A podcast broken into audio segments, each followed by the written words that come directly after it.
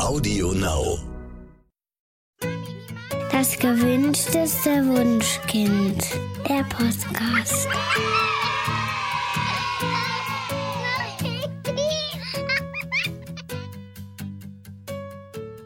Hallo und herzlich willkommen zu Das gewünschteste Wunschkind, der Podcast mit Daniel Graf und Katja Seide. In unserem Blog schreiben wir über bindungs- und beziehungsorientierte Elternschaft. Viele Eltern gehen diesen Weg, weil sie von Anfang an denken, dass sie es bei ihrem Kind irgendwie anders machen wollen. Dieser andere Weg führt jedoch bei unseren Eltern und Schwiegereltern oft zu Unverständnis. Manchmal fühlen sie sich durch unser Handeln sogar in ihrer eigenen Erziehung indirekt kritisiert. Und deswegen ist es gar nicht so einfach, mit ihnen über diese ich nenne es mal neumodische Art der Erziehung ins Gespräch zu kommen. Historikerin und Autorin Karin Bergstermann und Familiencoachin Anna Hofer haben ein Buch darüber geschrieben, wie wir Ängsten und Vorurteilen unserer Eltern begegnen können. Anna und Karin sagen, dass wir durch verbesserte Kommunikation es schaffen können, gegenseitiges Verständnis zu entwickeln. Ihr Buch ist im Belz Verlag erschienen und heißt Bei meinem Kind mache ich es anders. Ihr könnt übrigens auch ein Exemplar des Buches gewinnen. Wie genau, das erfahrt ihr dann am Ende des Podcasts. Wir freuen uns erstmal sehr, dass eine der beiden Autorinnen heute bei uns zu Gast ist. Herzlich willkommen, Karin. Hallo Daniel, hallo Katja. Schön, dass du da bist. Karin, oft hört man von Großeltern den Satz, du musst auch lernen loszulassen. Sie scheinen Angst zu haben, dass unsere Beziehung zu eng zu unseren Kindern ist und dass wir irgendwie zu gluckig sind und die Kinder so nie selbstständig werden. Woher kommt denn diese Angst?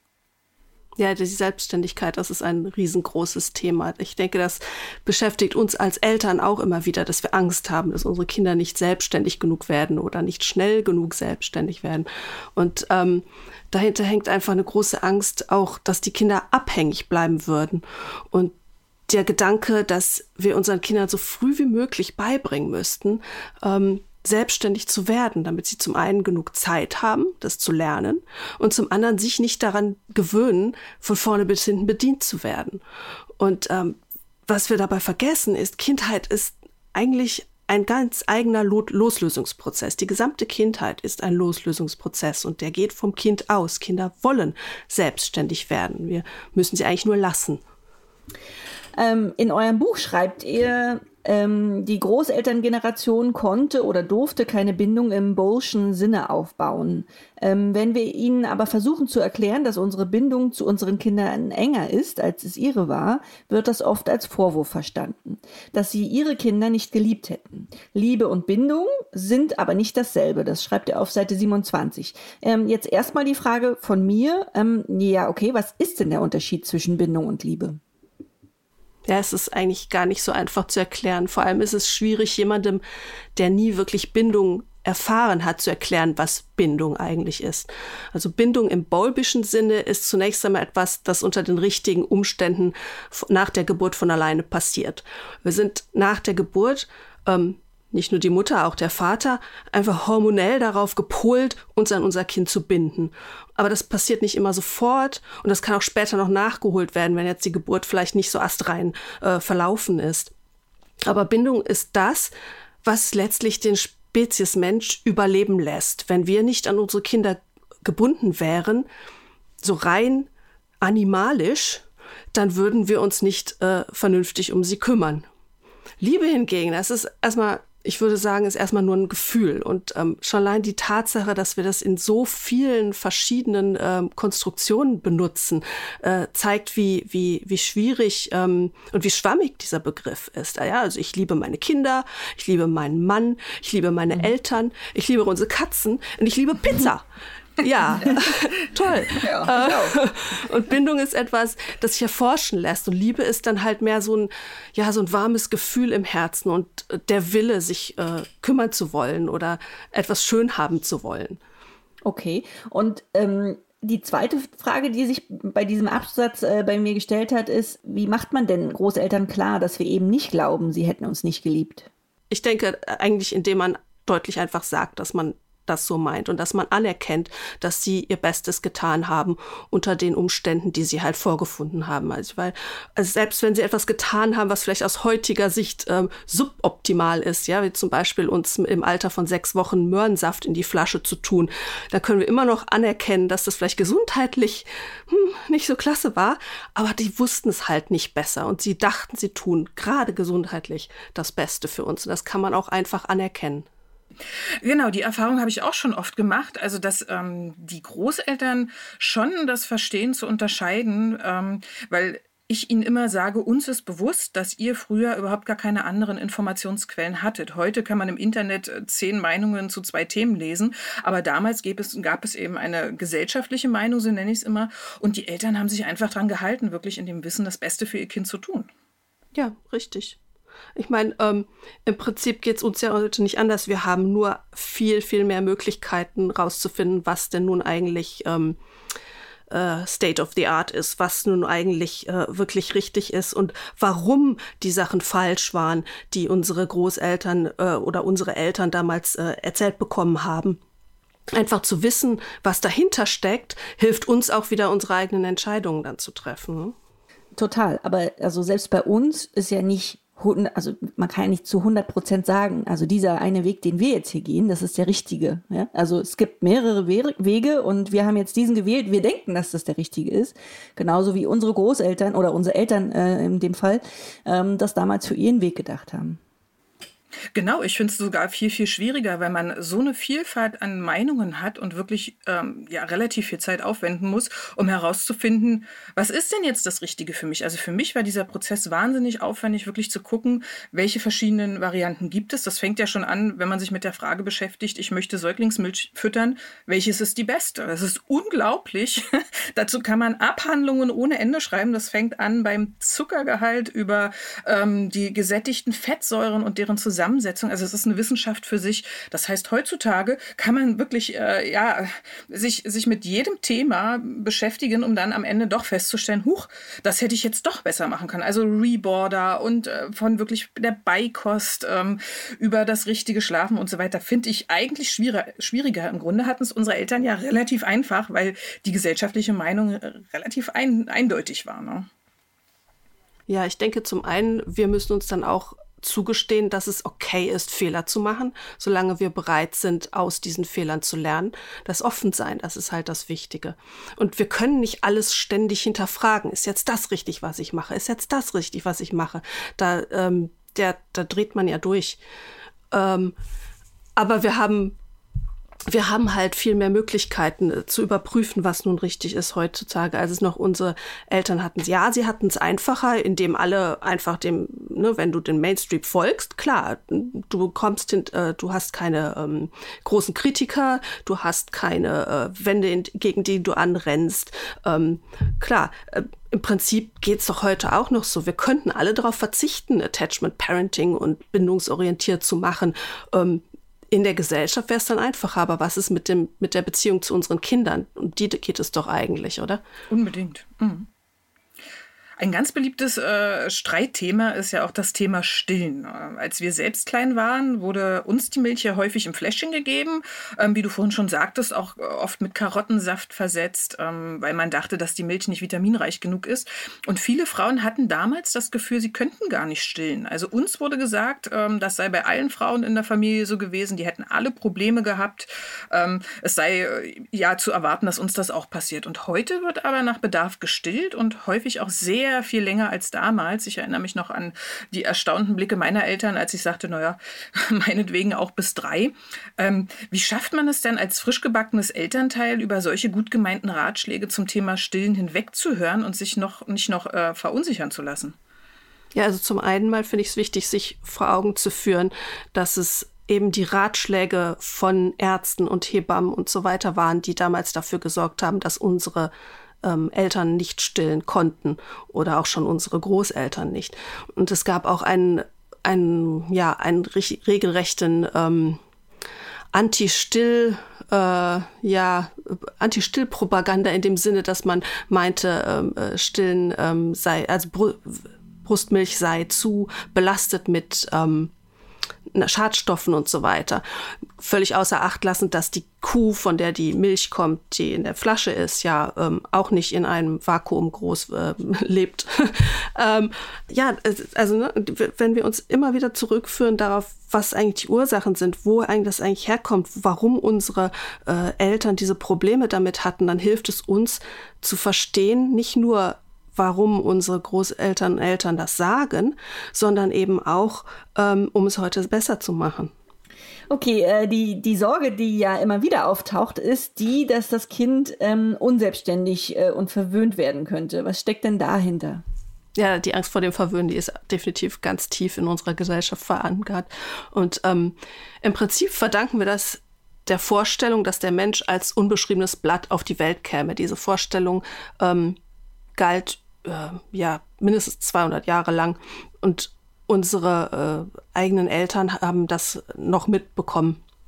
Wenn ich aber nichts mitbringe, wenn ich auf diese Welt komme, dann ist alles, was ich mag oder nicht mag oder was ich tue und nicht tue, ähm, einzig und allein eine Folge von Gewöhnung. Und wenn meine Eltern mich an etwas gewöhnen, was, mir, was sie mir später wieder abgewöhnen müssen, dann haben sie mich verwöhnt und unselbstständig gemacht. Das ist der Gedanke dahinter. Okay. Natürlich ist es ja so, dass, ähm, also sagen wir jetzt mal, das Baby schläft nur beim Schuckeln ein, ja. Wie alle meine drei Kinder äh, das taten, also eigentlich äh, nur im äh, vorne in, in, der, in der Trage, während ich äh, durch Berlin lief, ja. Ähm, ich habe dann immer gedacht, na ja, also die sind ja auch in meinem Bauch so geschuckelt worden und es ist eigentlich klar, dass das sozusagen ihre liebste Schlafposition ist, eben vor meinem Bauch und während ich laufe, weil ich das in der Schwangerschaft auch gemacht habe. Also ähm, ich, für mich ist das ganz ja, also ich verstehe schon sozusagen dieses unbeschriebene Blatt, dass, dass, ähm, dass das früher über Kinder gedacht wurde, aber ähm, also wenn, wenn man mal drüber nachdenkt, dann geht's ja eigentlich gar nicht, oder?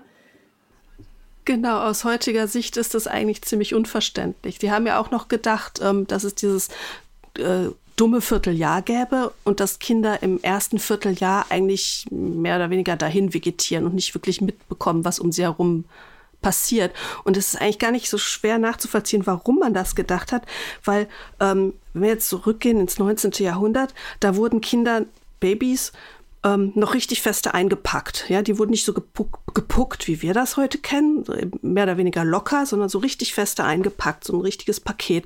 Das diente dazu, dass man die besser auf einer Hand, auf einem Arm tragen konnte. Aber es hat auch dafür gesorgt, dass das Kind sich halt kaum bewegen konnte. Und wenn du so ein Bündel hast, man sagt ja nicht umsonst ein Bündel an Kind, da kommt das auch her, ähm, dann ist das Einzige, was du dann noch wahrnehmen kannst, du kriegst diese kleinen ähm, diese kleinen Signale wie am Daumenlüktschen und so weiter und kriegst du nicht mit, weil das Kind es gar nicht machen kann, weil es so eingebunden ist.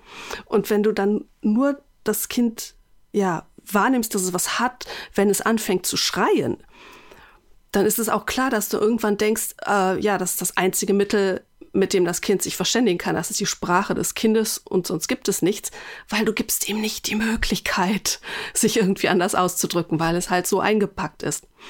Aber daran, ähm, das wieder aufzudröseln und hinterher, nachdem wir aufgehört haben, die Kinder so zu pucken, zu sehen, ähm, ja doch, die geben auch ganz andere Signale. Da hat es sich schon eingebürgert gehabt, daran zu denken äh, oder zu glauben, dass ähm, Kinder halt nur das Schreien als Sprache und als Möglichkeit der Kommunikation haben. Und das dann wieder aus den Köpfen rauszukriegen, da arbeiten wir quasi bis heute dran. Genau, das ist ganz interessant, was du sagst, weil heute wissen wir nämlich, dass äh, Babys, bevor sie schreien, bestimmt 20 Minuten lang andere Signale senden, um auf sich aufmerksam zu machen. Aber ähm, die vorherigen Generationen sagen ja trotzdem oft noch, dass Schreien die Sprache des Säuglings sei oder dass auch Schreien die Lungen kräftigt. Wie kann man denn den Großeltern sanft klar machen, dass ihr Wissen mittlerweile komplett überholt ist? Ich denke, vor allem sollten wir es vorsichtig tun. Also wir sollten immer bedenken, dass ähm, sie halt wirklich nichts Böses damit meinen. Das ist das, was sie gelernt haben und das ist das, was sie uns gerne weitergeben möchten, weil sie davon überzeugt sind und überzeugt sein müssen, dass es das Richtige war. Ja, wenn, wenn sobald, sobald wir anfangen, es anders zu machen oder ihnen äh, Vorträge zu halten, nee, das ist aber so und so, ähm, dann fühlen sie sich ja selbstverständlicherweise angegriffen. Hm? Also wenn wir jetzt, wenn, wenn Sie uns zum Beispiel sagen, ähm, das hat ja auch nicht geschadet oder das hat uns auch noch nicht geschadet, dann sind die direkt in so einer Verteidigungsposition, ja, weil dir, dir zu schaden ist wirklich das Letzte, was deine Eltern wollten. Und sich einzugestehen, dass es vielleicht doch dir oder ihnen selber geschadet haben könnte, das, das tut einfach verflucht weh. Und dann ähm, sollten wir versuchen, behutsam darauf zu reagieren, wenn uns so ein Satz an den Kopf geworfen wird, auch wenn es schwer fällt, dann lieber einmal tief durchatmen und sich nicht darauf fokussieren, dass ähm, damit ja unser eigenes Leid eigentlich gleichzeitig auch runtergespielt wird, weil das ist nicht der Fokus, den deine Eltern gerade haben, wenn die dir so etwas sagen, sondern das ist dann wirklich eigentlich nur ein reiner Selbstschutz. Okay, aber, aber was antwortet man, man, denn drauf? Also dieses, ähm, das hat die, dir auch nicht geschadet oder das hat uns auch nicht geschadet, das hört man ja relativ häufig. Und ähm, ja, natürlich ist es eine Verteidigung und also wenn es jetzt unsere eigenen Eltern sind, dann, dann sollte man da auf jeden Fall sanft mit umgehen. Aber ähm, das hört man ja auch von, keine, keine Ahnung, der Omi oder dem Opi auf der Straße. Und manchmal äh, äh, denke ich dann so, ja doch, doch, doch, es hat dir geschadet. Aber ähm, ich, also ich, wie, also wie, antw wie antwortet man auf diesen, auf diesen Satz? Ähm, ja, also ich denke, man muss wirklich dann differenzieren, von wem der kommt und was für ein Verhältnis, was für eine ja, Beziehung ich zu diesem Menschen habe, von dem er kommt. Und es hilft durchaus, sich vorher einfach ein paar, äh, gerne auch Sprüche, gerne auch freche Sprüche, je nachdem, zusammen zurechtzulegen und die dann einfach zu zu üben, weil äh, in einer Diskussion, äh, in einer Situation, wenn spontan ähm, so etwas kommt, womit wir nicht gerechnet haben, äh, die wenigsten Leute sind so, ähm, ja, dann nicht vor den Kopf gestoßen und können spontan irgendwas Cooles antworten. Ähm, es hilft einfach, sich vorher damit auseinanderzusetzen und da hilft ehrlich gesagt auch unser Buch. Aha, okay. Hast du denn mal eine Idee? Wollte ich gerade sagen. Also, Sag mir mal ein paar Sprüche. ah, sag mir mal ein paar Sprüche. Ich hatte vor Jahren mal auf meiner Webseite so eine Sammlung an Sprüchen. Freche und nette, die man auf solche Sachen antworten kann. Ähm, ja, da könnt ihr auch vorbeischauen. Ähm, sag mal, sag mal die Adresse. Wir verlinken also, euch natürlich auch nochmal in den Shownotes. Ja, familiehistorisch.de. Das ist die Adresse. Also da findet ihr ein paar Erwiderungen, ja? Da findet ihr ein paar Erwiderungen. Oder auch bei meinen, äh, ähm, äh, auf Facebook habe ich das auch mal gepostet. Okay, das ist jetzt aber ein fieser ja, Cliffhanger. Glaub, ja. Also jedenfalls sitzen jetzt ähm, die HörerInnen ja. äh, vor, vor den, äh, Endgeräten und wir haben ihnen jetzt Sätze versprochen und jetzt wird so, ah, das seht ihr in meiner Instagram-Story. Komm, hau was raus. Du darfst auch noch überlegen. Okay, äh, worauf wollt ihr jetzt eine Antwort haben? Äh, auf, auf eine, eine Erwiderung. So freche Erwiderung. Genau, was also, warte mal, wir machen ja, auf welches, auf welches jetzt genau? So, das, hat, das hat mir nicht so, geschadet. Themenbezogen. Äh, das, genau. das hat mir nicht geschadet von einer Omi draußen auf der Straße. Naja, ich meine, das Einfachste, was man sagen kann, ist, wenn das hat ja auch nicht geschadet, ist einfach zurückzufragen, woher willst du das wissen? So, oder, oder nicht schaden reicht mir nicht. Nützen ist mir lieber. So. Ah. absolut. Absolut. Ich finde es unglaublich schwer, weil äh, da so viel Erklärungsbedarf dahinter ist. Also ich habe es tatsächlich Richtig. in der Familie mal also versucht mit doch, hat mir geschadet und habe es dann ja. versucht zu erklären und meine Tante spricht seitdem kein Wort mehr mit mir, weil am Ende das rauskam, äh, ach so, du meinst, ich hätte meine Kinder schlecht erzogen. Nein, das war überhaupt nicht das, was ich gemeint habe, aber es ist das, was ankam. Insofern ja. ist es ja. wirklich ein schwieriges genau. Thema. Das, deswegen ist das jetzt auch wirklich ein schwieriges Beispiel. Ja, genau. Da gibt es dann andere Sachen, wo es ein, echt einfacher ist. So zum Beispiel, hast du denn okay. noch Milch? Ja. Nein, mittlerweile kommt Kakao. Oder kann ich nicht sagen, meine Füllstandsanzeige scheint kaputt zu sein. Ja, so, so ein bisschen frech und mit dem Augenzwinkern.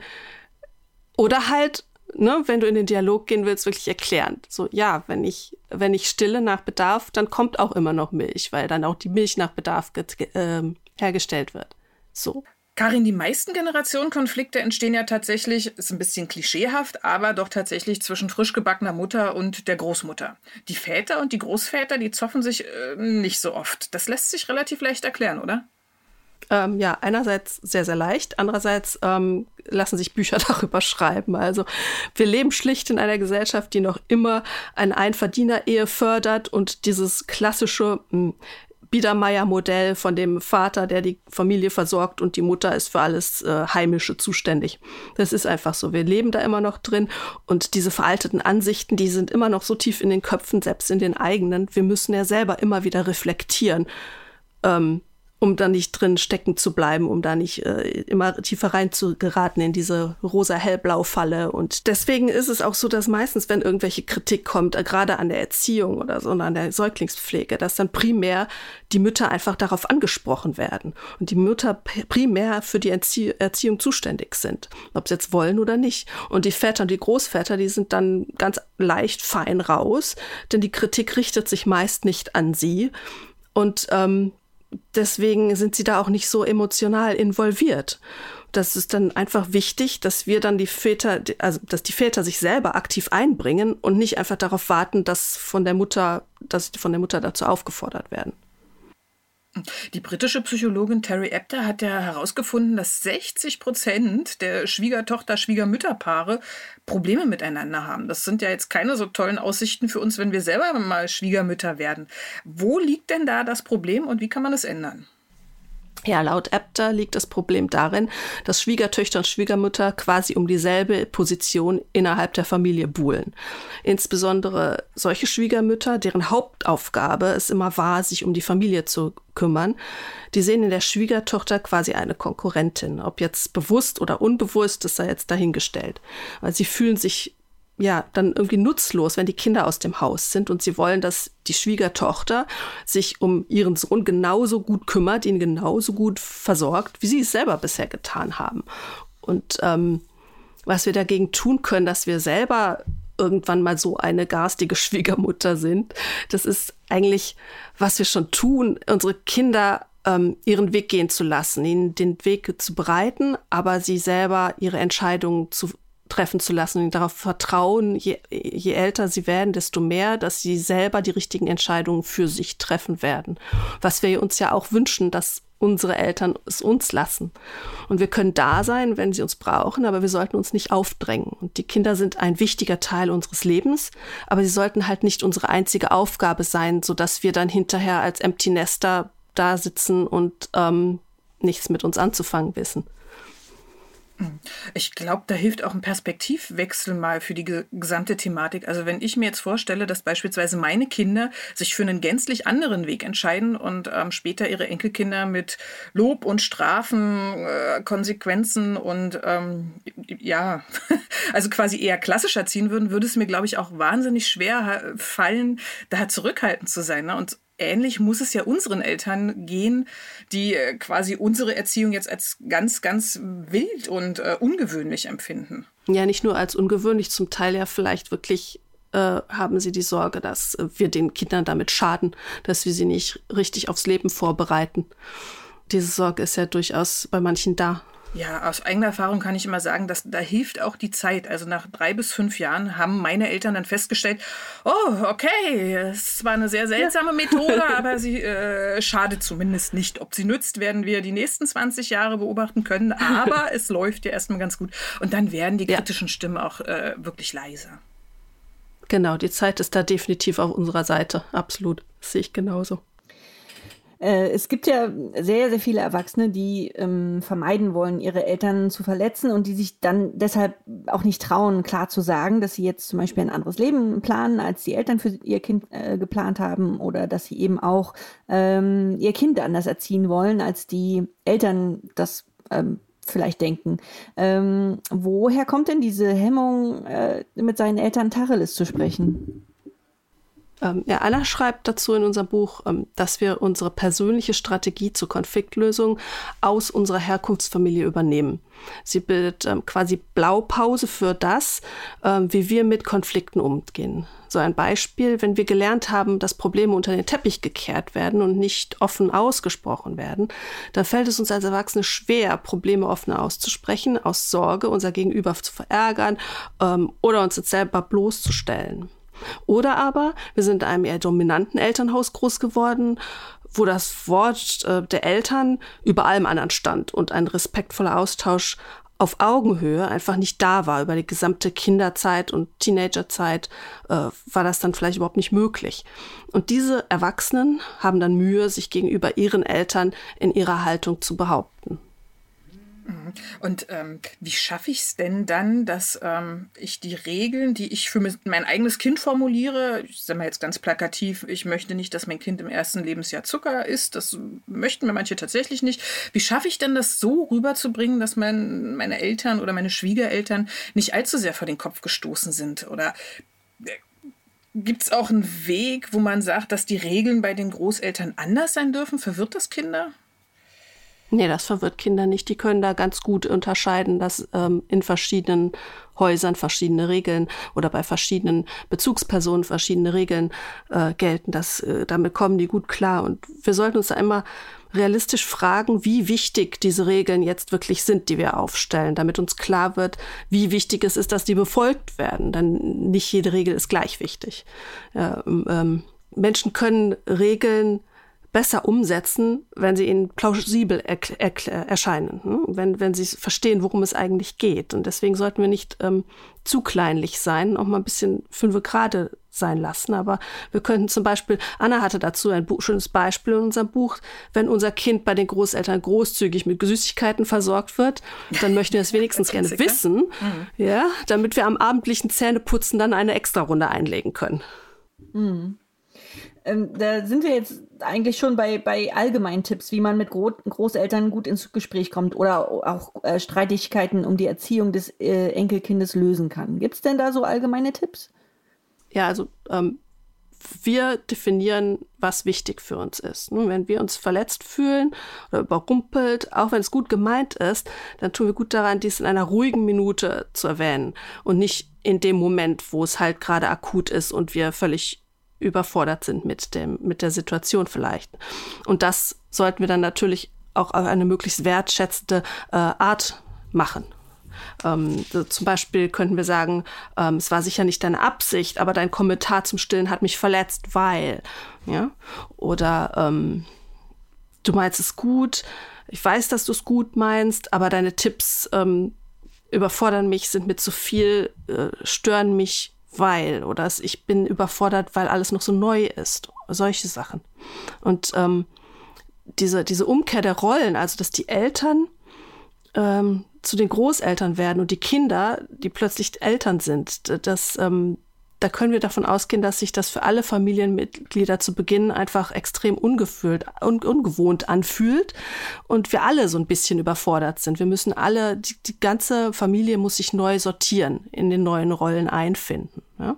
Und wenn wir das ins Gedächtnis rufen, dass äh, wir alle auf dieser Stufe sind, wir lernen jetzt gerade neu diese ähm, Beziehungen auszuloten, dann fällt uns das vielleicht auch einfacher und ähm, Vielleicht können wir dann auch einfacher darauf eingehen, dass die Eltern uns ja gerne helfen wollen.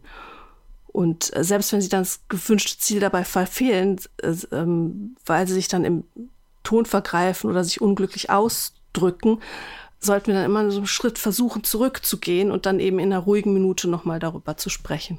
Äh, wenn jetzt Großeltern zuhören, welchen Tipp hast du denn für sie, wenn jetzt ganz frisch ein Enkelchen geboren wurde? Was sollten sie tun und was sollten sie möglichst vermeiden? Ja, also Großeltern können grundsätzlich immer eine Bereicherung sein, wenn ein Baby geboren wird, für jedes Kind. Und ähm, ihre Hilfe wird ja eigentlich auch immer ganz gerne angenommen, wenn sie dem entspricht, was die jungen Eltern sich wünschen. Und das heißt eben, fragt nach, fragt, was die jungen Eltern sich wünschen, was sie brauchen, ähm, ob und wie man sie im Wochenbett unterstützen kann oder ähm, und sagt Sachen auch ohne irgendwelchen bösen Unterton soll. Wir lassen euch da gerne eine Weile in, in, Ruhe und meldet euch, wenn ihr möchtet. Und wir sind für euch da. Einfach wirklich ähm, diese Unterstützung als eine Basis finden und nicht ähm, als, ähm, ja, ähm, ich weiß das, ich bin dein Nachschlagewerk, komm zu mir, du musst zu mir kommen oder ich erwarte, dass du zu mir kommst, wenn du ein Problem hast, sondern die Eltern halt auch einfach machen lassen und ähm, fragt sie, was sie sich wirklich wünschen und plant dann nicht einfach vorschnell, äh, ja, den Kinderwagen kaufen wir dann schon und ähm, solche Sachen, das, das hören werdende Eltern nicht gerne. ähm, und ähm, auch am besten Sachen unterlassen, so darüber zu reden, so bei uns war das damals so. Und ähm, das ist einfach die Reise der jungen Eltern und lasst sie dabei Dinge selber erfahren und vielleicht könnt ihr von ihnen auch noch wieder was lernen. Ja, ein ganz wunderbares Schlusswort. Karin, vielen Dank, dass du heute bei uns warst und äh, vieles, worüber wir heute gesprochen haben, kann man größtenteils auch in eurem Buch Bei meinem Kind mache ich das anders nachlesen. Ähm, wir packen euch den Link, wie gesagt, in die Shownotes und ihr könnt ja auch ein Exemplar gewinnen, sage ich jetzt einfach mal. ähm, unsere guten Verbindungen zum Bates Verlag werden das ermöglichen. Ähm, schickt uns dazu einfach eine Mail mit dem Betreff anders machen an wunschkindblog.gmail.com und aus allen Einsenden Teilnehmenden losen wir in ein paar Wochen dann eine glückliche Person aus. Und für heute sagen wir erstmal vielen lieben Dank an Karin. Grüßen wir die Anna Hofer bitte ganz, ganz lieb. Ähm, ja, und an Absolut. euch da draußen. Auch wieder ganz herzlichen Dank, dass ihr mit dabei wart. Und wir hören uns dann in zwei Wochen wieder und sagen bis dahin. Macht's gut. Danke. Und tschüss. Tschüss. Das war der Podcast vom gewünschtesten Wunschkind.